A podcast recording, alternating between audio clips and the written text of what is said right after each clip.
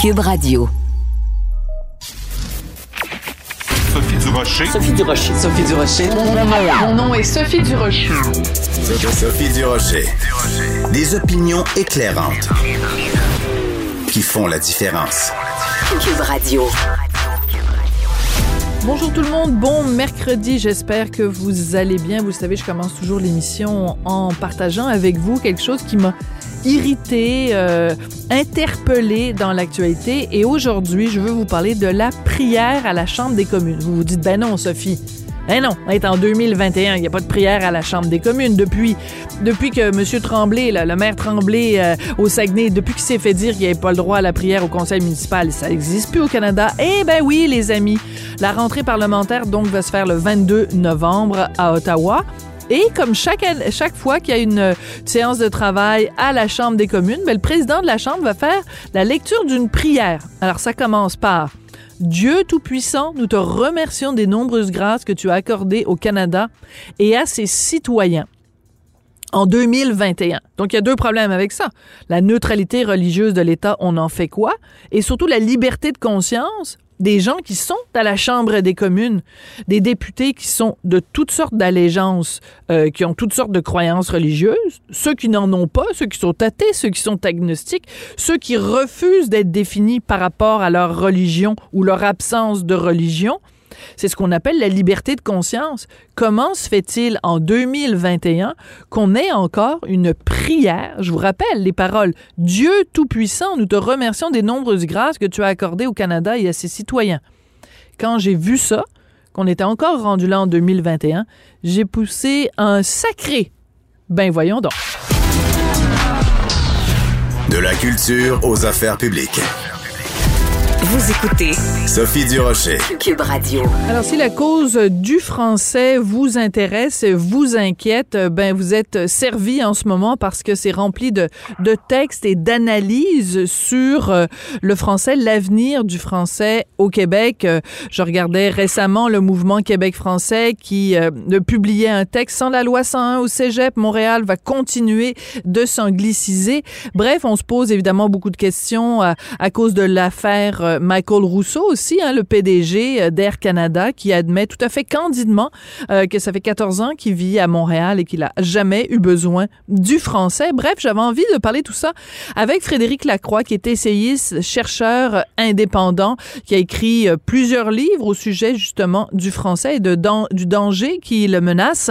Alors, on en parle avec Frédéric Lacroix, qui est au bout de la ligne. Bonjour, Monsieur Lacroix. Bonjour, Madame Durocher. Est-ce que ça vous réjouit ou ça vous attriste de voir qu'en ce moment, euh, il y a autant de discussions sur l'avenir du français. Ça devrait rassurer quand même parce que ça veut dire que les Québécois ont ça à cœur et que euh, ça suscite énormément de débats. Ben, moi, ça me réjouit personnellement. C'est sûr que on expose souvent des faits euh, difficiles à accepter, mais le fait que ça, ça sorte sur la place publique, moi, ça me rassure parce que la plupart des choses qui sortent ben euh, on, est au courant depuis euh, longtemps, je dirais, ça fait 20 ans qu'on sait que le français recule au Québec. Ça a toujours été euh, chuchoté entre spécialistes, puis maintenant, ben, c'est un constat qui est en train de se faire dans le grand public. Donc, je pense que c'est une excellente chose. Est-ce que c'est trop tard, Monsieur Lacroix? Est-ce que si on regarde la démographie, si on regarde, par exemple, euh, ce reportage qui est sorti dans le Journal de Montréal, le Journal de Québec, euh, dans les cégeps anglophones, une majorité d'élèves allophones, est-ce qu'on doit jeter la serviette en disant, regarde, de toute façon, il n'y a rien à faire, c'est trop tard, euh, l'histoire est en marche, puis on ne pourra pas lui faire faire marche arrière? Ben, moi, je pense qu'il est tard. Là. Il est effectivement très tard. trop tard, non. il n'est pas trop tard. Moi, je pense qu'on dans, mes, livres, justement, je propose plein de pistes de solutions, des, choses qu'on peut faire. Il y a vraiment beaucoup, beaucoup de choses que l'on peut faire, même avec un statut provincial. Donc, euh, euh, même dans notre statut actuel, on peut peser sur la situation. Donc, il suffit de le vouloir. Mais ce qui, est absent au niveau gouvernemental, c'est la volonté euh, vraiment de faire bouger les choses. Donc, moi, c'est ça que je constate. Donc, on nous propose un projet de loi, le projet de loi 96, qui est vraiment minimaliste, qui est destiné à pas trop euh, brasser la barque, là, à pas trop euh, faire de vagues. Euh, puis, dans le fond, on passe tout à totalement à côté de la coche. Donc, on pourrait faire beaucoup de choses. Donc, c'est mon opinion. Il n'est pas trop tard. Il suffit de, de se retrousser les manches puis d'agir. Oui. Alors, euh, le, le, le, ce que vous disiez, en fait, euh, par rapport à justement euh, cette loi 80, projet de loi 96, en tout cas, donc de refonte ou de mise à jour de la loi 101, selon vous, elle ne va pas assez loin. Donc, finalement, vous dites non, il n'est pas trop tard, mais les mesures que le gouvernement prend ou s'apprête à prendre, ce sera pas assez pour renverser la vapeur. Oui, donc on, on se rappelle que quand M. Legault a pris le pouvoir, il voulait absolument pas rouvrir la loi 101.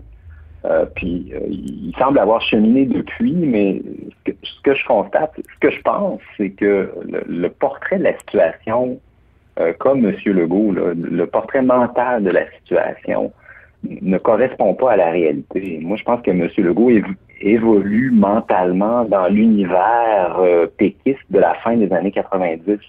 C'est-à-dire, on se rappelle, là, dans la fin des années 90, le discours, c'était, ben, ça va quand même assez bien, on a fait vraiment des progrès, la question linguistique est quasi réglée. Euh, oui, il y a des gens énervants qui veulent la loi 101 au cégep, mais euh, ils sont, ils n'ont pas raison. Euh, puis, puis, je pense que M. Legault, qui est un ancien du PQ, qui a été formé dans cet univers-là, a encore ça en tête. Donc, à mon avis, il y a une discordance majeure entre la situation réelle et euh, ce qu'il a en tête. Puis on le voit euh, par de nombreuses affirmations que fait M. Legault. Par exemple, il a traité les, ceux qui veulent abolir le libre-choix d'extrémistes. Ça, c'est oui. quand même une parole malheureuse. Euh, il a dit aussi récemment, euh, la fin de semaine passée, si je ne me trompe pas, il a dit Ah ben c'est pas euh, deux ou trois ans de cégep de plus euh, qui vont changer quoi que ce soit pour les allophones. Euh, alors qu'ils ont fait la, totalité de leur parcours primaire et secondaire en, français. Puis là, quand on, entend ça, on se dit, mais là, a-t-il conscience que la majorité des allophones qui arrivent ici n'ont aucune mesure de, de, francisation obligatoire, ne passent pas du tout par l'école française? Et que ceux qui le passent, c'est à peu près 10% des immigrants permanents qui arrivent ici en âge scolaire. Donc, c'est à peu près 10 de, des immigrants euh, allophones qui font tout leur parcours au primaire au secondaire. Donc, c'est vraiment une infime minorité. Donc, Donc, ça veut dire que le premier ministre ne connaît pas les chiffres, ne connaît pas les bons chiffres. Euh, Monsieur Lacroix, pourquoi, selon vous, expliquez-nous-le clairement, là, pour que les gens qui nous écoutent comprennent bien votre point de vue, pourquoi c'est si important que la loi 101 s'applique euh, au cégep? Ben, c'est, c'est, la vitalité d'une langue, c'est lié à son utilisation, à son usage. Puis, euh, on peut pas prétendre que le français, la vitalité, ça, c'est la capacité à euh, recruter des nouveaux locuteurs ou garder ses locuteurs. Donc, pour, pour qu'une langue ait une vitalité, et cette capacité de, de, garder ses locuteurs, les recruter, il faut qu'elle soit utilisée euh, dans, dans, le plus de domaines possible et le plus souvent possible. Donc, euh, les institutions anglophones, euh, à Montréal particulièrement, euh, ce qu'elles font, c'est qu'elles imposent l'usage de l'anglais. Donc, même si les étudiants connaissent le français, ils ne l'utilisent peu ou pas dans ces hum. institutions-là. Donc, ça affecte la vitalité de la langue de façon directe. Puis quand la ministre de l'Enseignement supérieur dit que ben on va imposer un test de connaissance du français aux allophones au cégep anglais, Madame ça, ça va régler la question. Ben là, moi, je suis stupéfait d'une telle réponse. Elle ne comprend pas la distinction entre l'usage et la connaissance. Donc, c'est pas le, le, fait de connaître une langue qui importe, c'est l'usage. Puis, la loi 101 Cégep, le, le, but de cette politique-là, c'est pas euh, de, de, faire connaître le français, mais c'est de pousser l'usage du français. Puis c'est ça vraiment qui va faire bouger les aiguilles. Donc, c'est pas une mesure magique non plus, là. C'est une des mesures, mais c'est une mesure structurante qui va avoir des effets euh, à long terme, puis des effets qui vont augmenter avec le temps. Ça, c'est très important. Donc, les corps vont passer là-dedans, puis ça va s'additionner année après année. Donc, c'est une mesure qui, qui va avoir un impact euh, exponentiel dans le temps, si on veut. Donc, c'est pour ça que passer à côté de ça, c'est vraiment euh, c'est presque s'assurer que ben, la, notre réforme, le projet de loi 96, passe à côté de, passe à côté de, de, l'essentiel parce qu'on écarte des réformes structurantes. Je comprends. Euh, vous êtes au courant de toute la controverse, évidemment, qu'il y a eu autour de Michael Rousseau. Euh, il y a Robert Liebman, donc, qui est euh, l'ancien chef d'Alliance Québec, ancien député aussi, qui euh, a donné une entrevue ici même à Cube Radio euh, à mon mari, euh, et dans lequel euh, il disait, ben écoutez, euh, euh, il faut arrêter les, les préjugés au sujet des anglophones. Monsieur Rousseau, Michael Rousseau d'Air Canada n'est absolument pas représentatif. Les anglophones au Québec parlent super bien français et sont super fiers et respectueux du fait français. Et là, ce matin, dans le journal de Montréal, journal de Québec, il y a une lettre ouverte très intéressante de Martin Drapeau, psychologue clinicien et chercheur, qui lui est à l'université McGill et qui dit, ben, il y a, tout faux, Monsieur Liebman. Il dit, ça fait 20 ans que je suis prof à McGill. C'est rempli d'anglophones unilingues qui sont incapables de parler français. Quand vous avez pris connaissance de cette lettre-là, Monsieur Lacroix, avez-vous été surpris ou ça n'a fait que confirmer ce qu'on sait déjà sur l'université McGill? Ben, moi, ça ne m'a pas surpris du tout. Moi, j'ai fait mon doctorat à McGill, donc je suis très, très au fait de la situation là-bas. Puis, euh, je, je, je, sais très bien que McGill, c'est, c'est une institution anglophone, point. Puis, le français, euh, il y a à peine droit de citer là-bas. Donc, moi, je salue le courage de M. Drapeau, là, qui, qui, qui écrit ça au grand jour. Oui, ça va être euh, le fun à la machine à café demain matin. Donc, lui, il fait, euh, il fait que, révéler ce qui est un, un secret de. Puis, euh, on sait qu'il y a à peu près le tiers des anglophones au Québec qui parlent pas français euh, avec les statistiques. Donc, moi, je regarde les, les choses d'un point de vue statistique et numérique. Donc, euh, on, on, sait aussi l'OQLF a fait une enquête en 2020 sur les, les exigences de l'anglais à l'embauche puis dans les municipalités et les entreprises privées. Puis on sait qu'à Montréal, l'exigence de l'anglais à l'embauche est presque systématique. Oui. Que, ce pourquoi cette enquête-là était vraiment intéressante, c'est que les raisons pour lesquelles l'anglais était exigé, puis on, dans le fond, le QF révélait que c'était pour des raisons internes. C'était pas pour parce que l'entreprise exportait à l'international ou à des aux États-Unis. Parce qu'on exigeait l'anglais systématiquement à tout le monde pour accommoder les anglophones qui étaient dans l'entreprise.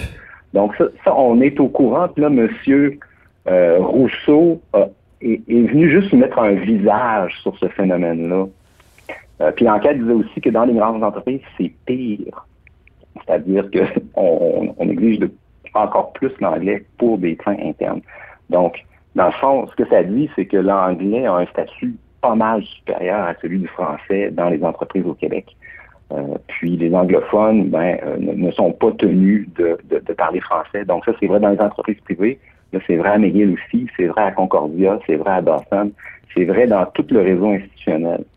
Donc, euh, c'est pour ça que si on continue à agrandir le réseau institutionnel anglophone, euh, ce qu'on fait, c'est qu'on chasse en fait le français de partie de, de plus en plus importante euh, de, de, la vie en société, puis de, de, de la région de Montréal. Mm. On est en train d'asphyxier euh, la vitalité du français en faisant ça. Donc, le gouvernement du Québec qui a grandi Dawson, ce qu'il fait, c'est qu'il asphyxie la vitalité du français. Il va refiler le Royal Victoria à McGill, c'est la même chose. Donc, euh, le gouvernement est en train de construire un, un espèce de, une espèce de cité-État anglophone à Montréal. Puis, il faut, faut, pas s'étonner que le français est progressivement chassé de, de Montréal. Oui. Puis euh, pour avoir habité pendant euh, un an et demi au coin de euh, la rue Peel et la rue Sherbrooke, je peux vous dire que tous les commerces, tout le, toute la vie de quartier autour de l'université McGill, ça n'a jamais été aussi unilingue anglais. Moi, je suis allée à l'université McGill. J'ai fait mon bac en études nord-américaines à l'université McGill dans les années 80 et quand je suis retournée vivre dans ce coin-là, euh, donc l'année dernière, j'ai été effarée de voir le nombre de commerces où c'est même pas bonjour hi, c'est hi, sont des unilingues anglophones qui nous accueillent. Quand vous demandez à être servi en, français, on lève les vœux au ciel, les yeux au ciel. On est super agressif avec vous. Quand, quand on se plaint euh, que euh, l'affichage ou que le mettons le, le menu dans un café, le menu est en anglais seulement. Quand j'arrivais puis je me plaignais, je me faisais dire Well, we're near McGill, everybody here speaks English. C'est rendu ça le centre-ville de Montréal. Je, je, je suis, je- j'en revenais pas. Oui, il y a une dynamique de conquête en fait qui est à l'œuvre, euh, puis qu'il faut, euh, il faut le dire clairement. C'est une dynamique de conquête et d'expulsion euh, du, du- du français.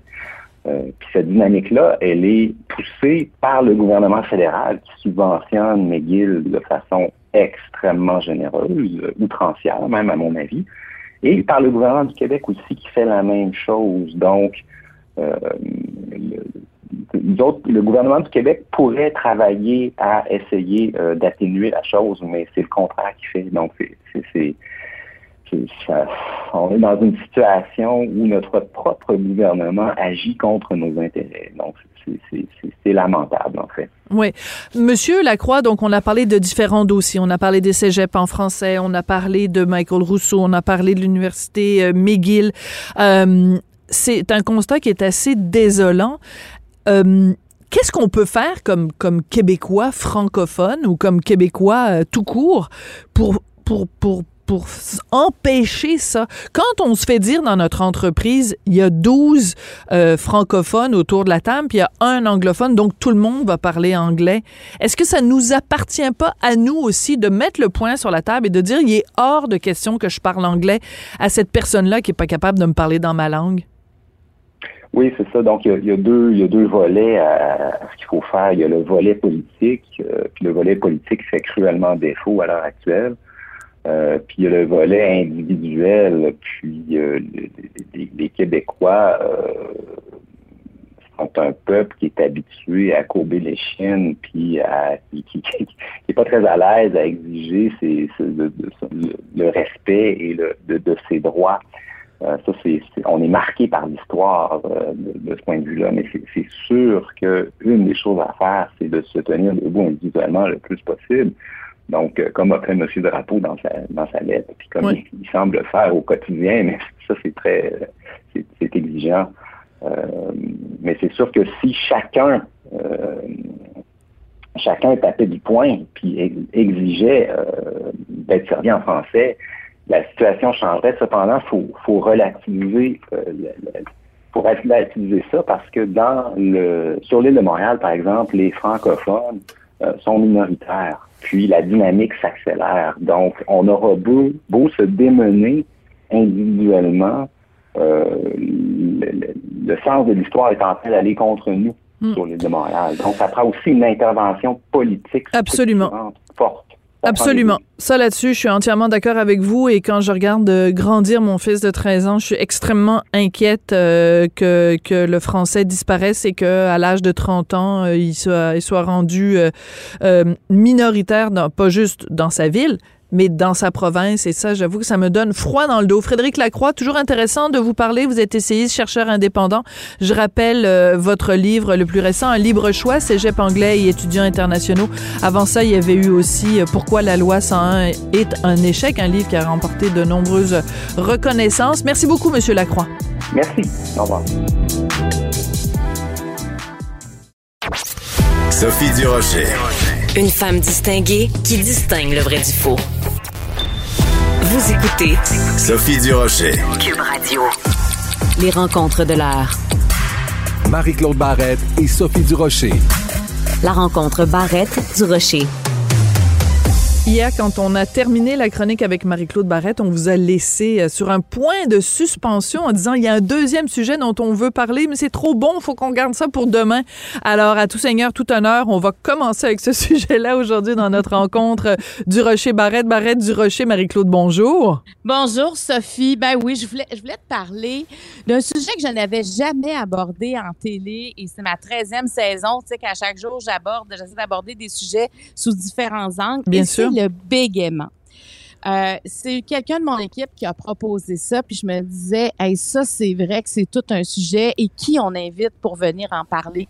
Euh, parce qu'il y a quelques temps, quelques années, euh, en fait, pas il y a quelques années, c'est en, en, à l'hiver dernier, Mario Cecchini, Oui. euh, qui est président, qui est président des Alouettes, avec qui moi j'ai travaillé déjà à la radio. C'est quelqu'un que je connaissais. Euh, a, a- a parlé, euh, a, a fait, a, a répondu aux questions d'un journaliste parce que c'est un journaliste qui écrivait un livre sur euh, Biden, puis il lui disait qu'il avait eu un problème de bégaiement. Puis Mario a dit ben moi aussi, et il a accepté d'en parler. Il s'était jamais ouvert là-dessus Mm. parce que c'est- il est allé consulter une orthophoniste à la fin, ben, à la début, au début de sa vie d'adulte et il a corrigé en partie euh, son trouble de bégaiement. Et moi, je voulais en savoir plus parce que c'est vrai que, tu sais, communiquer, parler, ça revient souvent à chaque jour. Et de, de parler avec une difficulté qui fait que les gens, des fois, vont finir tes phrases. Mm. Les gens vont, il y en, dans certains cas, tu sais, les invités, j'ai- eu Daniel Brouillette, euh, avec qui j'ai travaillé à la radio aussi, qui était directeur de la programmation de Rythme FM. Euh, on Oui. avait Dramatique, le rappeur. Et, Et, et euh, excuse-moi deux secondes, Daniel Brouillette, il l'est, il bégayait lui-même? Oui. Ah, oui, je oui, ne oui. savais pas parce que je l'ai connu, bon, un tout, tout, tout petit peu. Ben, tu vois, je l'apprends. Mario Cecchini, je, je le savais parce que j'avais vu euh, cette entrevue-là. Ah oui, donc Ah, ouais, il ouais. y a beaucoup plus de gens qu'on pense Ouais, qui, qui souffrent de ça. Est-ce qu'on est Ah. qu'on peut dire souffrir? Oui, c'est une souffrance, Ben hein, oui, en Marie-Claude? fait, le bégaiement, c'est un trouble. Moi, j'ai appris ça. là. Le bégaiement, c'est un trouble neuromusculaire qui affecte la mécanique de la, pa- la- de la parole. Ça passe par euh, la tonification des muscles. C'est pour ça qu'on va leur demander comme exercice, entre autres, de mettre un crayon dans leur bouche, essayer de développer les muscles du cou. En, en, se, en se durcissant la bouche, si on veut, pour travailler euh, tout ce qui est corde vocale, larynx. euh, et euh, il y en a que ça va être plus complexe que d'autres. Comme par exemple, on avait Dramatique sur le plateau, le rappeur, écoute, tellement attachant parce que lui, il bégait encore. Euh, Daniel aussi, Daniel avait peur de s'enfarger parce qu'il savait qu'il allait être nerveux. Mario Cicchini nous disait, lui, il est président des Alouettes. Puis je dis, mais quand t'es, tu sais, t'as quand même à apprendre la, à apprendre la parole souvent. Est-ce que, est-ce que tu penses à ça? J'écris, quand j'ai des discours, j'écris tout à la main pour savoir dans quel mot je Pour pourrais m'enfarger. faciliter, ouais. Donc, imagine, ils passent leur vie à éviter euh, les, les- des mots, mais tu sais, comme dramatique, ils bégaient encore, mais quand ils rappent, ils ne bégaient pas du tout. Mais ça, c'est un phénomène qui est absolument fascinant parce qu'il y a un comédien français, Vincent Lindon. Euh, écoute, le gars, il est comédien. Euh, lui, il a du bégaiement et il a des tics vraiment envahissants.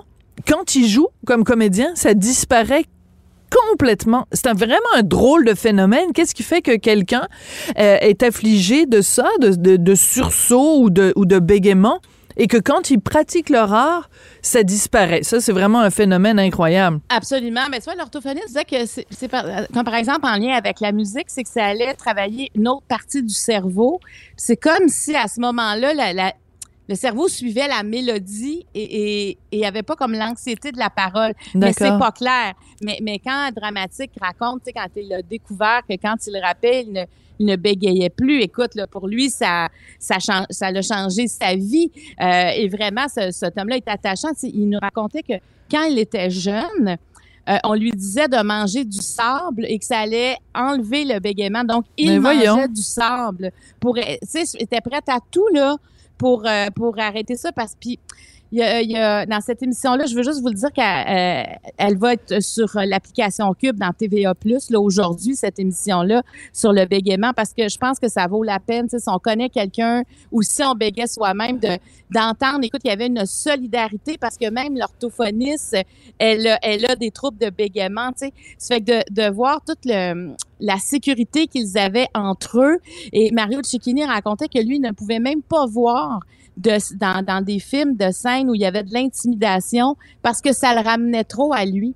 Ça le, ramenait Il en à a moments- souffert. Il en a Ben, souffert quand il était jeune parce que chez les enfants là, c'est pas, euh, ça, ça- ils peuvent être très durs euh, entre eux. Écoute, mon, mon notre collègue euh, réalisateur, metteur en ondes, Jean-François, vient de me glisser un petit mot pour me rappeler. J'avais complètement oublié. Luc de la Rochelière aussi euh, bégait et euh, ça f- ou peut-être bégayait. Je sais pas. J'en ai pas parlé récemment avec euh, Luc de la Rochelière, mais on se rappelle aussi du film.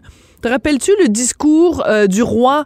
Ben, certainement. Hein? Le roi Georges. George VI qui, euh, qui bégayait, puis il fallait euh, qu'il... euh, bon, c'était Colin Firth qui jouait son rôle, puis tu disais, ben c'est vraiment le gars, il est comme, il est à la tête de l'Empire britannique, là.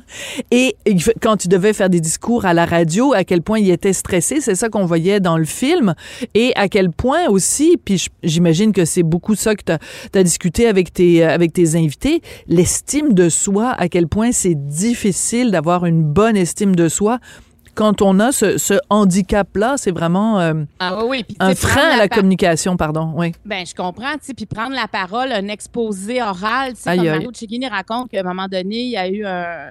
Il, il- il s'est ramassé dans une classe avec des nouveaux, il avait 16 ans, il devait lire un texte, chacun, chacun devait lire une phrase du texte, un collectif, et quand c'était arrivé à lui, il a bloqué complètement, puis quand s'est relevé la tête, tout le monde riait, tu sais. Oh. C'était pas toute l'intimidation, c'était aussi un malaise. Tu sais, je veux dire, c'est, tu sais pas quoi faire dans ce temps-là non plus quand tu assistes à ça. Mais imagine son état de détresse et c'est là qu'il a décidé, lui, d'aller consulter. Puis heureusement, euh, pour lui, parce que ça, ça a fonctionné. Mais comme il dit, il peut encore s'enfarger. Puis, tu sais, Daniel Bruyère disait, ben là, je savais que je à la télé, puis ça me stresse parce qu'il y a des, il y a des sons des fois, il dit ma langue glisse, puis ça, ça va pas comme je veux, tu sais. C'est, donc, ça te suit toute ta vie. Puis, il y a une statistique quand même étonnante. C'est quatre garçons pour une fille qui ont des troubles de bégaiement. Ben, j'allais t'amener là-dessus parce que euh, tu nous faisais la liste de tes invités. C'était juste Ouais. des gars. Puis moi, les exemples que j'avais, Luc de la Rochelière, le roi Georges, Vincent Lindon, c'est juste des gars aussi. Donc, euh, il y a vraiment beaucoup plus d'hommes que de femmes qui en sont, euh, qui en sont atteints. Absolument. Alors, tu sais, puis il faut dire que quand on. faut pas finir leur phrase. Ça, là, je vais te dire, c'est un Ah oui. constat.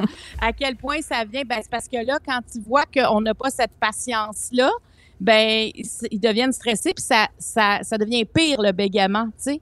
Alors, euh, c'est comme un un lose-lose, là. T'es jamais gagnant là-dedans. Et euh, l'orthophoniste, en tout cas, le, problème au Québec, c'est qu'on n'a pas d'orthophoniste. Il y en a, mais il en manque. Donc, tu sais, il faut consulter rapidement euh, si on a un jeune euh, qui bégait pour justement avoir les trucs pour... tu sais, c'est- toujours... euh, ce qu'elle disait, c'est respire. Faut respirer, il faut prendre son temps. Et euh, c'est... En tout cas, c'est vraiment une émission, là, c'est rare que je te parle de mes émissions, mais c'était teinté d'humanité, cette émission-là, de vérité. Puis moi, ça m'a fait du bien de comprendre qu'est-ce qu'il vivait. tu sais, Parce que moi, j'étais allée souvent manger avec euh, Daniel Brouillette. Puis des fois, il s'enfargeait un peu, mais moi, ça ça m'a jamais dérangé. Mais tu sais, quand il disait, moi, j'aurais aimé ça être animateur, j'aurais aimé ça être acteur. Mais finalement, ben non, c'est pas ça que j'ai fait. J'ai été directeur de la programmation. J'ai travaillé avec des talents à la radio. Il a écrit un livre. Il, a- il en a fait du théâtre plus jeune, mais il, aurait voulu continuer sur le plan professionnel. Donc, il, est comme devenu plus dans l'ombre. Et quand tu entends ça, ça fait quelque chose d'entendre ça, tu sais, que dans le fond, tu un peu bifurqué parce que, euh, parce que le bégaiement euh, était trop important. Donc, euh, te dis, c'est une émission euh, teintée d'amour. Moi, ça m'a, je suis de là vendredi quand je l'ai enregistré. Puis ça m'a fait du bien d'être avec eux. Ça m'a fait du bien de les entendre. Alors, euh, si, euh, si ça peut aider quelqu'un, tu comprends, justement, lui donner de l'estime, de dire, mais regarde, je suis pas seule. Puis ces gens-là ont réussi. Est dramatique, est extraordinaire, tu sais, parce qu'ils donnent des ateliers. Au-delà du bégaiement, il continue à prendre la parole. Et il est Formidable. magnifique à voir. Alors, tu sais, c'est, euh, c'est plein d'espoir. Ouais. Et euh, ben tu vois, je te laissais finir ta phrase parce que je voulais pas t'interrompre. tu sais, c'est une, règle aussi qui s'applique Oui. même euh, même avec des gens qui qui bégayent pas. On a tendance des fois, euh, surtout avec les plus jeunes, à finir leur phrase. Je, le fais des fois à mon fils, puis ça l'achale. Maman, arrête de finir mes phrases. Tu le sais pas ce que je vais dire. Euh, mais euh, ce que je voulais dire, c'est que c'est aussi une leçon, euh, ce que je comprends de, de ce que tu nous racontes. Euh, c'est une leçon aussi de, de reconnaître la différence parce qu'on on a tendance, dès que quelqu'un est pas euh, exactement parfait, dès que quelqu'un parle pas exactement comme nous on aimerait qu'il parle, on a tendance justement à voir, tu sais, là je suis en train de, de- je parle puis je claque les doigts là. Cette impa- impatience-là qu'on a parfois Ouais. euh, avec les autres, euh, Ouais. on, doit, on doit faire attention à ça. Écoute, donc moi, je suis très contente euh, que tu nous aies parlé de cette émission-là et euh, donc on va aller regarder ça sur euh, les différentes plateformes et donc sur Cube. Écoute, Un autre sujet, cette fois-ci, euh, moi, je vais, euh, je vais brancher euh, une, une chronique que j'ai écrite ce matin au Journal de Montréal, Journal de Québec. Donc, on, on se prépare en 2022. Il va y avoir un spectacle mettant en vedette, entre autres, justement, Luc de la Rochelière, Michel Rivard, pour rendre hommage à Georges Brassens. Et la metteur en scène du spectacle a dit en entrevue qu'il fallait faire le tri parmi les chansons de, de Georges Brassens parce qu'il y a plusieurs chansons qui ne passaient pas. Et moi, ça m'énerve et toi aussi, ça t'énerve quand on dit. euh, ben, il y a des chansons, ça, celle-là est correcte, puis celle-là, non, c'est trop misogyne, c'est trop ci, c'est trop pour ça. Qui? C'est qui qui décide? Ben que ça voilà. passe ça passe pas?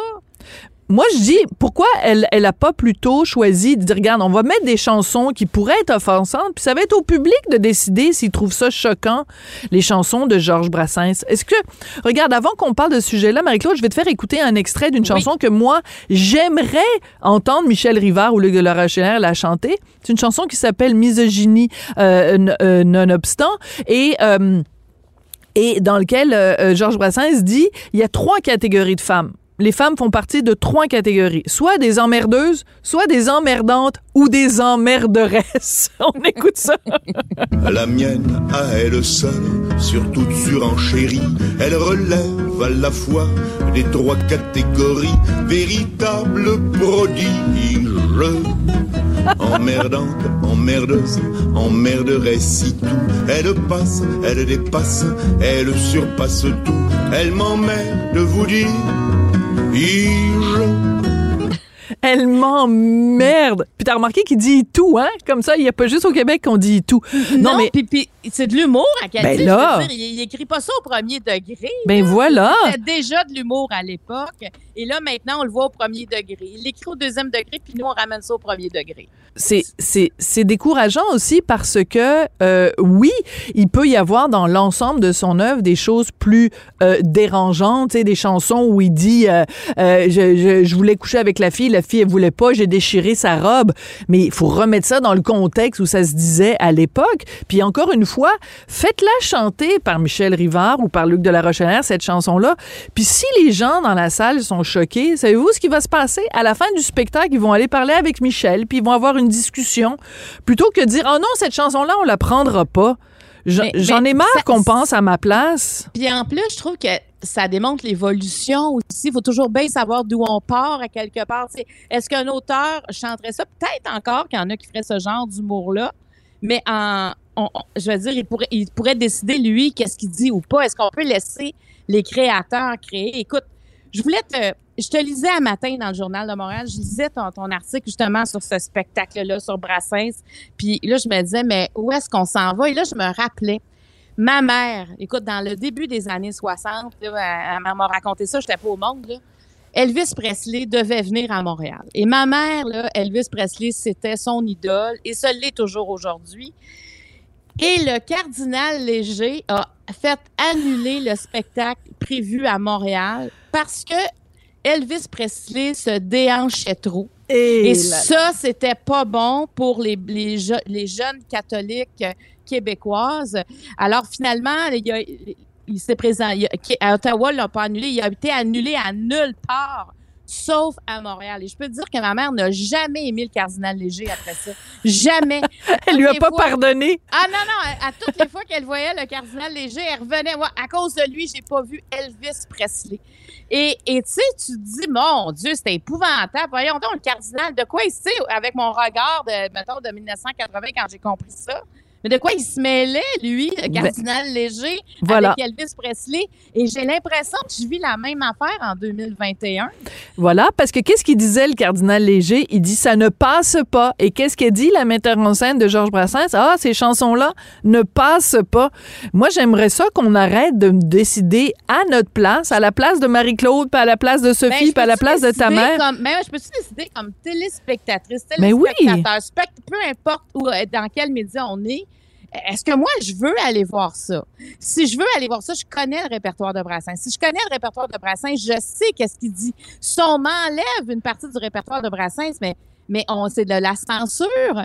Et, c'est là que, que j'ai de la misère parce qu'il faut tout le temps remettre les choses dans leur contexte historique. Sinon, on, va effacer une partie de notre passé. Il ne faut pas faire ça. Faut pas. Et, et c'est qui là, ce tribunal populaire là qui décide de tout ça? Puis je veux revenir, Sophie, sur ce dont on a parlé la semaine dernière concernant le le jugement qu'il y a eu par rapport à la cigarette sur la scène, qu'on ne peut plus fumer, Oui. même si c'est une cigarette de sauge ou peu importe. on Très, très plus- rapidement, Marie-Claude, parce qu'on est à la fin, mais vas-y. Mais- Mais je vais juste te dire que Serge Noncourt a écrit un texte là-dessus dimanche, puis il disait la justice ne doit pas être un dictateur de la morale. La morale ne doit jamais s'immiscer dans l'art, sinon c'est de la dictature. Et je trouve que c'est vers là qu'on s'en va, vers une forme de dictature, pas juste basée sur la justice, mais basée sur la morale de plusieurs. Il faut faire attention à cette dérive. C'est ça que je voulais dire. Absolument. Et euh, donc, euh, je voulais pas t'interrompre. non, non, mais je veux pas que tu débordes. Je sais que tu as toute ton émission en face, mais je trouve que c'est quand même la, la Oui. ligne. On dirait que la glace commence à être mince présentement. Oui, tout à fait. Puis si c'est rendu qu'on, qu'on peut-être pas qu'on le censure, mais en tout cas qu'on restreint le champ d'action de quelqu'un qui prônait justement la liberté et euh, oui, justement le droit parfois de déba- dé- dépasser euh, les lignes, ben c'est, c'est bien Georges Brassens. Fait que si on commence à le, à le restreindre, euh, il va y avoir de, de- de- des- gens qui vont, on va trouver des gens sur notre chemin en tout cas. Merci beaucoup, Absolument, Marie-Claude. voir ce spectacle-là. Ben, merci Oui. beaucoup. C'était bien, bien fun de te parler. Merci. Ben oui, toujours très le fun. À demain. Merci, Marie-Claude. À demain. Avertissement. Cette émission peut provoquer des débats et des prises de position pas comme les autres. Vous écoutez Sophie Durocher. Au début de l'été dernier, on s'apprêtait à frapper le mur à l'urgence de l'hôpital de Baie-Saint-Paul parce qu'il y avait une pénurie d'infirmières. On s'apprêtait même à annoncer la fermeture de l'urgence le soir euh, et la nuit. Mais euh, les membres du personnel ont trouvé une façon très originale de régler la situation. On va parler de tout ça avec Donald Caron, qui est chef des urgences de Charlevoix. Monsieur Caron. Racontez-nous ce qui s'est passé au début de l'été, le problème qu'il y a eu à l'urgence et comment ça a été réglé. Parce que d'après moi, un, exemple qui pourrait euh, vraiment euh, se, se répercuter à plein d'endroits au Québec. Effectivement, tout le monde se pose la question depuis hier, comment on a réussi à faire ce tour de force-là? Écoutez, euh, quand j'ai fait ma planification de la période estivale pour mes deux urgences dans Charlevoix, il faut se rappeler qu'on est deux petites urgences de 8 et de 9 civières. Euh, pour les deux mois importants de l'été, j'avais 340 corps non comblés. Euh, tout le monde était placé à temps plein. J'avais plus d'espace. Et là là, c'est beaucoup Donc, ça. on- oui, j'étais plus capable d'aller chercher de ressources dans d'autres secteurs. Toutes les stratégies auxquelles on fait, euh, on utilise habituellement ne fonctionnaient pas. Tout le monde était vraiment à côté, en bon français. Donc, on a dû se rencontrer notre personnel pour leur dire, écoutez, on est dans un, devant un mur. Hein, le mur, et on approchait, mais là, on était rendu devant. Euh, on a dû annoncer une fermeture partielle de l'urgence de Baie-Saint-Paul soir-nuit. Le personnel ont beaucoup réagi, euh, sont vraiment engagés envers, envers l'hôpital de Baie-Saint-Paul et aussi l'hôpital de la Malbaie. Donc, ça se peut pas qu'on ferme l'hôpital, on tient notre population. Il faut se que dans Charlevoix, on est en région, donc on soigne qui? Nos familles, nos voisins, nos nombreux touristes pendant la période estivale. Donc, euh, c'était impensable pour le personnel de fermer euh, l'urgence. Donc, euh, l'équipe, c'est, on, on s'est assis, on, on a décidé de se déposer, de réfléchir tout le monde ensemble. Puis, qu'est-ce qu'on peut faire pour éviter ça? Mhm. Et euh, le personnel nous ont dit, écoute, on va faire un, un- effort supplémentaire. On, on va faire des 12 heures pendant l'été, puis on s'en parlera après. Donc, euh, je leur ai envoyé une lettre à tout le monde en leur disant, ben, est-ce que vous êtes, oui, non, intéressés à faire des quarts de 12 heures, des horaires atypiques? Euh, si oui, sur quel quart de travail, partie de jour ou partie de nuit? Et entre quelle heure et quelle heure? Donc, euh, les, les employés m'ont répondu. J'ai fait un ébauche d'horaire avec mes partenaires RH. Les employés n'ont pas aimé cet horaire-là, fait que j'ai donné un, un canevas d'horaire vierge avec leur nom à côté. Et je leur ai dit, voici votre carré de sable. On a des, des, des limites, des, bon, des obligations, euh, le nombre d'heures par semaine et compagnie. Donc, proposez-moi quelque chose. Elles se sont rassemblées, elles et ils se sont rassemblés sur un groupe Facebook dont je ne fais pas partie. Et en dedans de 24-48 heures, m'ont proposé un horaire qui finalement me restait, il restait seulement quelques corps non comblés. Incroyable. Donc, juste pour bien comprendre. Donc, vous voyez qu'il y a un problème. Vous dites, voici la façon dont moi, je voudrais le régler. On vous revient en disant, un, ça nous arrange pas. Vous, vous, vous leur donnez carte blanche. C'est vraiment ça que vous avez fait. Donc, eh, il et elle, donc le personnel infirmier, le personnel, euh, euh, ont, ont trouvé une façon de régler ça. Euh, donc, ce que je comprends, c'est des quarts de travail de 12 heures. Ça veut dire que, mettons, on commence à travailler à 5 heures le matin, on finit à 5 heures le soir. On commence à 5 heures le soir, on finit à 5 heures du matin. On fait ça pendant 7 jours. Donc, ça fait une grosse semaine, mais après ça, on a congé pendant 7 jours. Et ça, cet horaire-là, vous, ça vous permettait, M. Caron, de combler vos besoins en personnel? Non seulement ça m'a permis de combler mes, tous mes besoins de Baie-Saint-Paul, mais ça m'a également permis de dégager deux ressources pour aller prêter main forte à l'urgence de la Malbaie. Wow. Encore là, ça prend une belle, un bel engagement et une, euh, une collaboration extraordinaire de mon personnel pour aller supporter une autre urgence qui est à 50 km. Là. C'est pas, Wow. leur, c'est pas leur, leur port de tâche du tout. Donc, j'ai deux employés qui ont, qui ont collaboré, ont accepté d'aller travailler dans l'autre urgence pendant tout l'été. Donc, après ces euh, deux mois d'été-là, qu'on a réussi à passer au travers, tout le monde était fatigué. C'est 7-12 heures d'affilée, c'est énorme. Euh, euh, j'ai convoqué une rencontre avec mon personnel pour leur dire, bon, voici comment ça a été, comment allez-vous, puis qu'est-ce qu'on fait pour l'avenir? Donc, euh, on a décidé à leur demande, là, euh, on fait une autre proposition de modifier les horaires parce que 7-12 heures pour certains d'affilée, c'est trop. En fait, une horaire standard, c'est 6-12 heures suivi d'un 7h50 pour arriver à 75 heures. Certains m'ont dit, ben moi, je veux continuer d'affiler parce que ça me fait 7 beaux jours de congé. Certains m'ont dit, moi, Donald, je veux 3 12 heures, un congé, 3 12 heures, un 7 heures pour me donner 6 jours de congé. D'autres m'ont dit, Donald, moi, je veux 4 12 heures, 4 7 heures. Donc, c'est vraiment un horaire à la carte, euh, fait par le personnel. Donc, imaginez-vous comme un gestionnaire depuis 20 ans, ça me prend... Il a fallu que je me gère moi-même en, lâchant prise sur mes, mes horaires. Donc, euh, mon, nouveau vocabulaire, c'est leadership partagé avec mes équipes. Mais ça, j'adore ça. Et ça, je veux, qu'on prenne vraiment le temps de s'intéresser à ces deux mots-là. Leadership partagé, parce que ce qu'on entend depuis un bon moment maintenant, à chaque fois qu'on parle du système de santé, c'est on centralise trop. Euh, c'est trop centralisé euh, dans les CIS, dans les CIUS, mais aussi même au point de vue même de au niveau même de l'hôpital, euh, que des fois, ce qui se passe en haut correspond pas à ce qui se passe sur le terrain, les gens, la main droite, c'est pas ce que fait la main gauche. Vous, ce que vous nous dites, Monsieur Caron, c'est que alors qu'on frôlait la catastrophe, la solution a été une solution humaine où on a décidé de partager le pouvoir. Mais ça, c'est énorme comme changement de mentalité. Ben, c'est différent. C'est certain que ce qui est véhiculé dans la population, c'est souvent les mauvais coups, les difficultés qui, qui, qui surviennent dans le réseau de la santé, mais il y a énormément de bons coups qui se font aussi. Euh, corps de 12 heures, je suis pas seul à en faire. Il y a plusieurs établissements qui le font depuis longtemps. Est-ce que c'est à la carte? Je ne croirais pas. Mais euh, c'est ça. C'est innovant, mais pas à 100% non plus. Le leadership partagé, euh, c'est sûr qu'au CIS de la capitale nationale, euh, on, est vraiment en gestion de proximité avec notre personnel. On fait des caucus euh, régulièrement avec les équipes. J'ai d'ailleurs, dans 30 minutes, une rencontre avec toutes mes ASI des deux urgences. On se parle, on se voit, on se connaît, puis on est proche. Donc, ça aide. Est-ce que c'est parce qu'on est en région? Est-ce que c'est des petites équipes, ça va mieux? Je le sais pas. J'ai déjà travaillé dans un centre universitaire, puis ça allait quand même aussi bien. Là. Mais c'est certain que pour arriver à ce niveau de performance-là, ça prend des équipes vraiment motivées et surtout engagées et intéressées à faire autrement. Moi, ce que j'aime les équipes, ça fait 20 ans que je suis gestionnaire. Ça fait 20 ans que je fais la même chose en espérant des résultats différents. Donc, est-ce que je suis fou? fait qu'on a décidé de faire autrement en sortant, en sortant de la boîte puis en regardant ce qu'on pourrait faire différemment.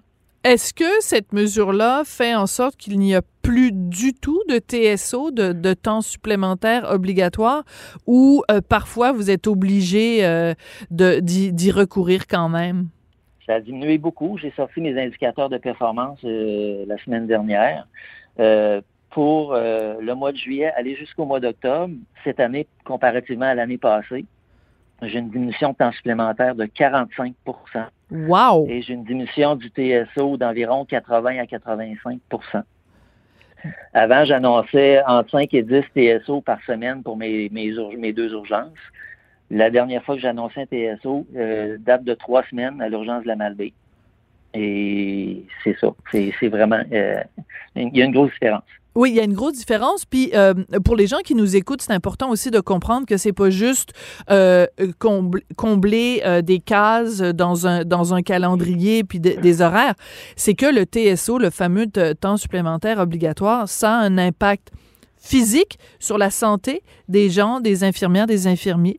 Ça a un impact psychologique aussi parce que mettons qu'on vous dit à 5 heures vous vous devez aller chercher votre enfant à la garderie ou quoi ou qu'est-ce ben on vous annonce euh, ben non tu restes non seulement tu restes mais t'as pas le choix tu es obligé de rester. Euh, à la longue ça use et, et ça crée des climats de travail qui sont épouvantables. C'est empoisonné là. C'est évidemment ça peut amener des climats de travail toxiques euh, l'enjeu des TSO c'est que les, les vraies dernières minutes c'est ceux qui sont non planifiables Exemple, euh, j'ai un transfert interétablissement. Bon, j'ai un polytraumatisé à la Malbaie, il faut que je le transfère à Québec.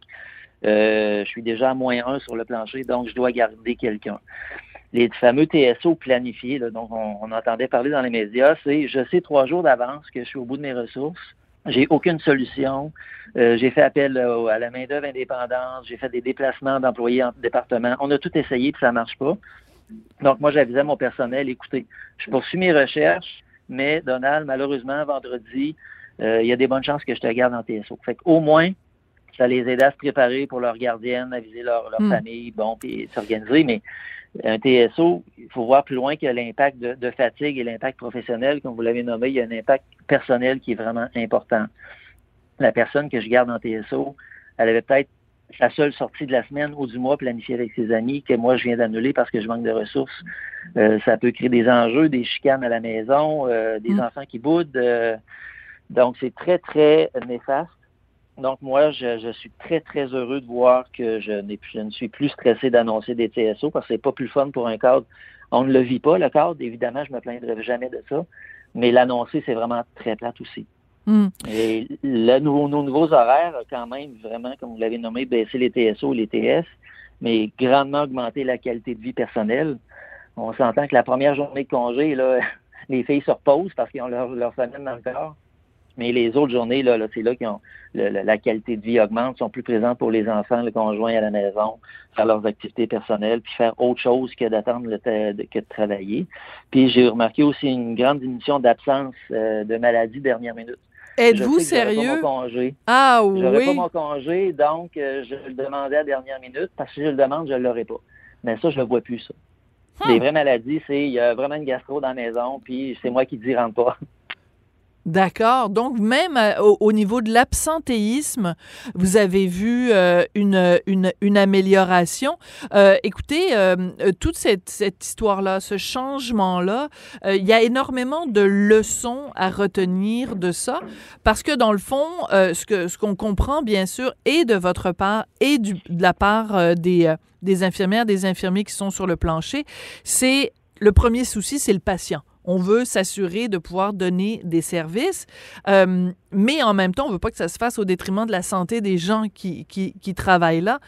Euh, quelles leçons devraient être retenues de votre exemple, de ce qui se passe chez vous, pour être appliquées peut-être dans le reste du réseau, M. Caron? Ben, en fait, moi, comme gestionnaire, je suis très proche de mon monde, puis j'ai pris pour acquis que l'équipe, mes équipes, comprenaient à quelle, à quelle hauteur était l'enjeu de pénurie de main-d'œuvre dans Charlevoix. Euh, puis je l'avais, je leur avais déjà proposé de faire des 12 heures dans la dernière, là ou les dernières années, puis ça passait pas. C'est vraiment euh, lorsqu'on a, on, s'est assis, on, a décidé de s'asseoir tout le monde ensemble pour vraiment faire un état de situation du nombre de corps non comblés, le nombre de maladies, le nombre de retraits préventifs en grossesse et compagnie, que là, devant l'évidence, tout le monde a fait OK, là, là, on est vraiment rendu là. Donc, moi, ma leçon apprise, c'est ne pas prendre pour acquis que tout le monde comprend ce qui se passe. Euh, jamais sous-estimer euh, l'intelligence collective de nos équipes. Ça, c'est clair. J'adore ça. Et surtout, ne jamais sous-estimer l'engagement de nos employés. Nos employés, c'est pas seulement des infirmières, des infirmiers, infirmières auxiliaires qui travaillent. C'est des humains qui ont des familles, mais c'est des personnes engagées envers leur profession, envers leur employeur et surtout envers leur clientèle. Oui. Envers, envers leur région aussi, c'est ça aussi, c'est qu'en plus, ce mur-là que vous alliez frapper, c'était au début de l'été, puis on le sait à quel point dans Charlevoix, euh, avec la pandémie, ben évidemment, euh, les, les, gens voyagent pas à, à l'extérieur, donc les gens ont beaucoup, beaucoup voyagé au Québec cette année, comme ça avait été le cas l'année dernière, donc euh, il fallait pouvoir faire face à toutes sortes d'urgences. Écoutez, Monsieur Caron, ce que je retiens vraiment, finalement c'est cette idée de leadership partagé, d'être à l'écoute aussi euh, des besoins. Puis euh, je voudrais en profiter pendant que, que je vous parle pour remercier, évidemment, au nom de la population québécoise, euh, tous les infirmières, les infirmiers, les infirmiers et infirmières auxiliaires qui ont mis l'épaule à la roue, qui ont accepté ces quarts, de travail vraiment atypiques pour éviter justement qu'on frappe un mur puis qu'on se trouve avec des situations catastrophiques. Donc, ben, chapeau, merci. Puis écoutez, moi, très inspirant comme histoire Très, très intéressant. Merci de nous l'avoir raconté aujourd'hui. Merci à vous. Bonne journée. Merci. Vous êtes un bon raconteur, Monsieur Caron. Merci. Ils sont chanceux de vous avoir dans Charlevoix. Donald Caron, qui est chef des urgences donc euh, de Charlevoix, euh, euh, les, les, hôpitaux de, de, de Baie-Saint-Paul et de la Malbaie, donc il nous racontait cette urgence qu'il y a eu cet été et la façon dont on a réussi à la régler, à la régler, pardon, en pensant en dehors de la boîte. C'est ça qu'on fait d'ailleurs aussi euh, dans une certaine mesure à Cube. On pense en dehors de la boîte. Petit parallèle ici. Merci beaucoup à Jean-François Paquet à la mise en onde, à la réalisation. Merci à Florence Lamoureux à la recherche. Et je vous dis euh, à très bientôt. En fait, en l'occurrence, à moins de 24 heures. On se retrouve demain. Cube Radio.